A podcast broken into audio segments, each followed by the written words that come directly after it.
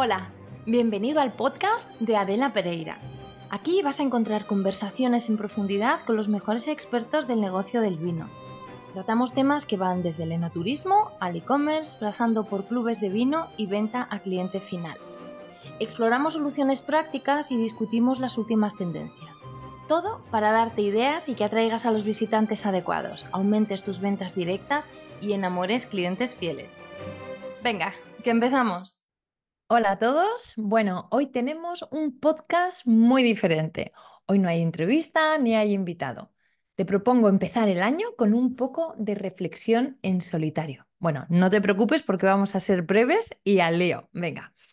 Yo creo que ahora que estamos en temporada baja y que no hay que atender mil fuegos al día, es el momento adecuado para parar y recapacitar. A ver, no me refiero a escribir los propósitos de año nuevo porque la verdad la misma idea me parece ya que los aboca al fracaso.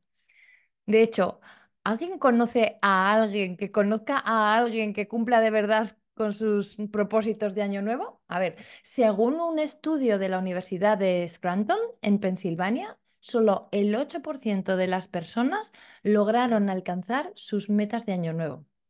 Bueno, ya sabemos, ya se sabe, ¿no? Que si te empeñas un poco siempre puedes encontrar un estudio de una universidad que te da la razón. Pero bueno, el asunto es que mi idea no es hacer un listado de buenas intenciones que no llegan a febrero. Y la verdad tampoco pretendo sacar la bola de cristal para las predicciones visionarias. Lo que sí que quiero es pensar, quiero pensar contigo sobre aquellas áreas hacia las que me parece importante orientar la brújula del enoturismo en 2024. Y antes de entrar en materia, me vas a permitir un disclaimer, como, como los que se hacen en los anuncios de medicamentos. Sí, me, me, refiero a esa pantalla azul al final del anuncio en la que una voz en off lee unos textos a por dos Igual que tú escuchas, igual que tú escuchas la mayoría de los audios de WhatsApp, pues eso, así, a, toda pastilla, a todo meter. Y en este disclaimer quiero dar por supuesto que hay algunas asignaturas que ya traes dominadas y aprobadas y además con supernotaza que has sacado en las evaluaciones anteriores. A ver, asignatura número uno que seguro que ya tienes aprobada, la oferta diferencial. Seguro que tus visitas de enoturismo no se centran únicamente en el proceso de elaboración del vino. Y además ofreces una experiencia que habla de por qué eres diferente y también aprovechas la oportunidad de seducir a los visitantes que vienen a tu casa porque además llegan dispuestos a escuchar hablar sobre ti. Ya sabes, ya lo tienes súper dominado, que una experiencia te da la oportunidad de hacer, en realidad es como un super anuncio mm, de una hora, casi un public reportaje sobre tu marca y tus vinos. Y bueno, además es que hay una diferencia importante, ¿no? La diferencia es que tú no pagas por ese espacio publicitario en prime time en el cerebro de tu visitante, sino que ellos te pagan a ti por la entrada y además, muy probablemente, muy probablemente, perdón, te compran vino. Vale, o sea, primera asignatura, check. Segunda asignatura que ya seguro que tienes bajo control es la diversión. A ver, estoy segura de que ya te diste cuenta hace mucho tiempo que la inmensa mayoría de los visitantes que recibes van a tu casa a disfrutar y no a estudiar para probar el Master of Wine. Alguno hay, Seguro que mm, también recibes mm, gente súper profesional y wine lover hasta la última gota de la sangre, que seguro que la tienen vino. Pero habitualmente quienes te visitan, pues es gente que está disfrutando de su tiempo libre, que va a tu bodega a pasárselo bien, a disfrutar, pues eso, a olvidarse de los problemas de su vida. ¿Significa esto que te estoy diciendo que te tienes que convertir, que ¿Tu visita se tiene que convertir en el club de la comedia? Bueno, pues si no es eso, el humor extremo, algo que está alineado con tu marca, pues no. Pero yo creo que sí que hay que adaptarse al contexto del grupo y modular el discurso antes de repetir por 120.000 veces cómo se produce la fermentación maloláctica, ¿verdad? Bueno, o sea, segunda asignatura, la de la diversión, check también. Y la última, seguro que también la tienes controlada, es la asignatura digital. Ya no tienes que enviar 11 mails y hacer tres llamadas de teléfono para que te reserven una visita para dos. el sábado a las 12. Seguro que tu central de reservas online te envía una notificación con la nueva reserva y a los visitantes una confirmación de su visita y un recordatorio antes de llegar. Seguro además que también tienes un sistema automatizado para captar los datos de contacto de tus visitantes y que además eso lo tienes integrado con tu tienda online y por tanto te ayuda a seguir en contacto con esos visitantes cuando se van de la bodega. Así que ya tienes programados tus mails que dirigen tráfico a tu tienda online donde sigues vendiéndoles vino directamente a la comodidad de su casa. Ah, que sí, seguro que todo esto lo tenemos superado, ¿vale? Así que ahora me gustaría que pasemos a la siguiente pantalla del videojuego, ¿no? En este Call of Duty Enoturismo Remastered 24 mm, que nos, que nos hemos creado aquí hoy. Bueno, en la primera pantalla de este Call of Duty del enoturismo nos encontramos con uno de los temazos de la temporada. Yo creo que es uno de los mm, aspectos eh, sobre los que más consultas estamos recibiendo últimamente y es la comercialización, ¿no? Parece comercialización de nuestros productos enoturísticos, porque eh, las visitas eh, que provienen de cliente final mm, tienen un tope orgánico, hay cada vez más competencia y estamos buscando comercializar nuestros productos de enoturismo a través de, otros, de otras vías, de otros canales, ¿no? Lo que pasa es que parece que lo de vender siempre se nos atraganta. Quizás porque no nos gusta exponernos, pues a eso, al porcentaje de rechazo inevitable que lleva siempre las ventas, o quizás porque tampoco sabemos por dónde empezar. Bueno, el caso es que yo creo, o es mi percepción, que hay pocas bodegas que hayan diseñado y aplicado un plan de comercialización al departamento de no turismo, ¿no? A ver, y yo me pregunto, de la misma manera que para vender nuestro vino disponemos de varios canales, pues tienes el Oreca, alimentación, venta directa, especialistas, marketplaces online, lo que sea, ¿vale? Tenemos que plantearnos que otros profesionales también pueden comercializar nuestros productos en turísticos. Pueden ser agencias de receptivo, marketplaces, pues los Civitatis, los Viator, los mm, mil que hay hoteles, restaurantes, taxistas, casas rurales, guías turísticos locales. Es que la verdad es que hay muchas posibilidades, ¿no? Y al igual que pasa con la venta de vino, pues esos profesionales que comercializan tus servicios también tienen la fea costumbre de cobrar por su trabajo. A ver, que en este negocio del turismo es algo que digo muchas veces, eh, hay un verbo que es sacrosanto y es el verbo comisionar y de la misma manera que le das un porcentaje de las ventas a tu distribuidor de Levante, pues también le das un porcentaje a esa agencia local que te lleva unos grupos de visitantes que tienen justo el perfil que tanto te interesa. Bueno, pues mm, la verdad hay que pasar por caja.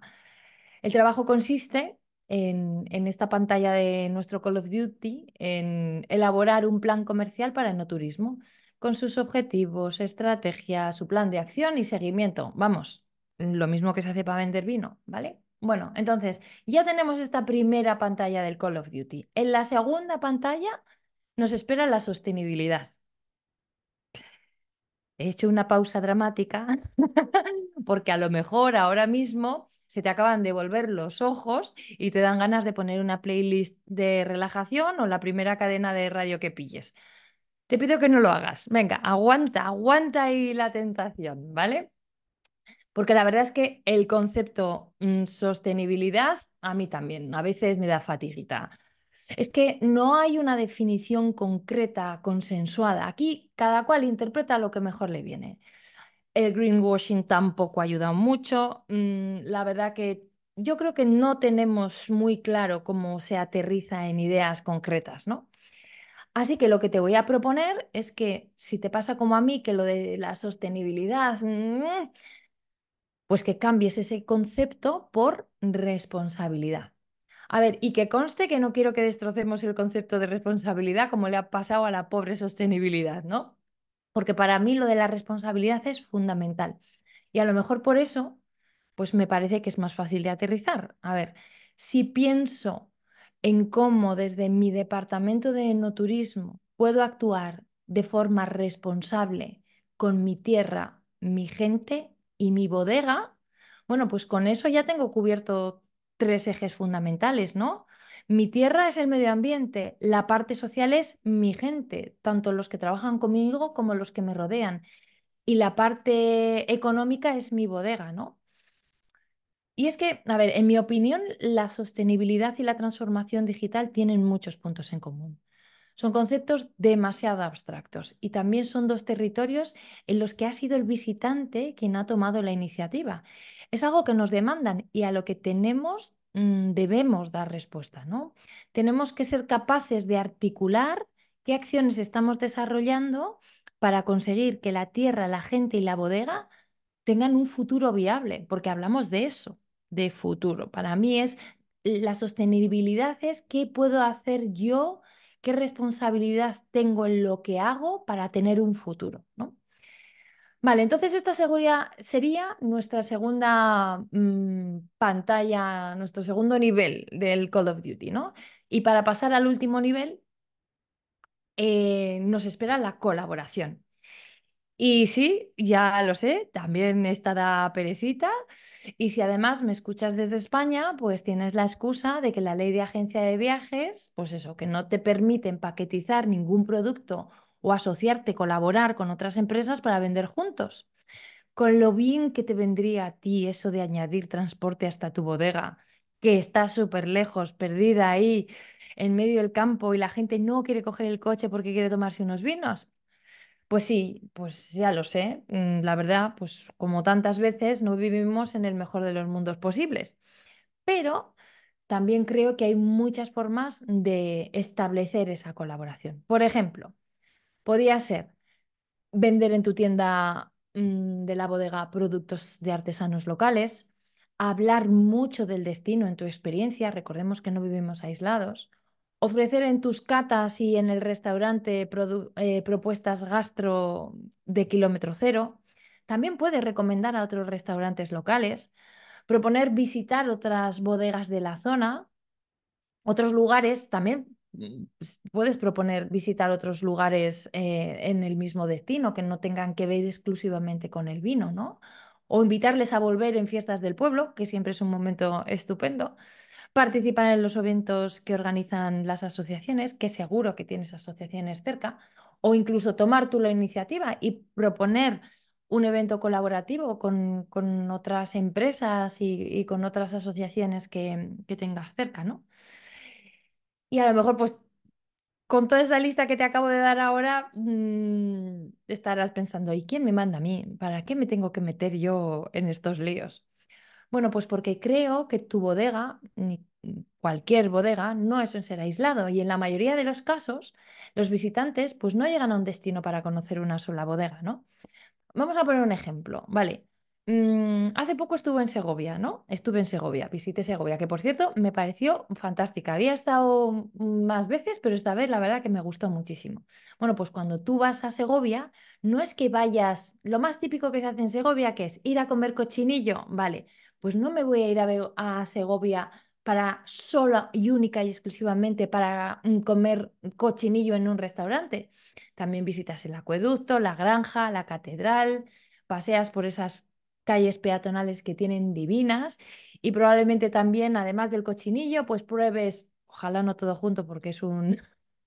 es way too much, pero seguro que pruebas los judiones o el ponche segoviano, que es un ponche bomba que no está pensado para las dietas navideñas, ¿vale? Pero está, está extraordinario. Bueno, a ver, dicho de forma muy resumida, tu éxito y el éxito de tu destino van unidos, están enlazados, dependen el uno del otro, ¿vale? O sea, con esto haríamos check en este tercer nivel de nuestro Call of Duty del enoturismo con la colaboración. Y como te he prometido al comienzo de este podcast eh, alternativo que tenemos hoy, que íbamos a ser breves, pues eso, cumplo con mi palabra. A ver, resumen ejecutivo de este podcast distinto. Tú que ya has superado las asignaturas de la oferta diferencial y divertida, que ya tienes controlado todo el mundo digital y estás preparado para pasar a los siguientes niveles del videojuego, la primera pantalla, el primer nivel del que hemos hablado es el de la comercialización. Quítale el miedo a salir a vender y diseña una estrategia multicanal. En segundo lugar, la sostenibilidad. Y si el concepto te da alergia o urticaria, piensa en responsabilidad con tu tierra, con tu gente y con tu bodega. Y por último, la colaboración. Ya sabemos que la vida en comunidad es complicada, pero desde mi punto de vista, en solitario es casi inviable. Bueno, pues hasta aquí el breve capítulo de este mes y ahora te toca a ti seguir con la reflexión. En estas tres áreas, ¿qué ideas se te ocurren? Venga, ahora que tienes un tiempo para pensar, utilízalo estratégicamente. Bueno, en los próximos capítulos seguiremos conversando con profesionales extraordinarios para que encuentres inspiración. Mientras tanto, te deseo un comienzo de año excelente, lleno de salud, amor éxito y buenos brindis. Un abrazo y hasta la próxima. Bueno, pues aquí se termina este episodio. Recuerda que todas las notas están en mi web adelapereira.com, donde también me puedes dejar tu mail para que te mande un correo con el siguiente episodio. Y por supuesto, puedes suscribirte en tu aplicación de podcast habitual. Te espero dentro de muy poco con una nueva conversación en el podcast de Adela Pereira.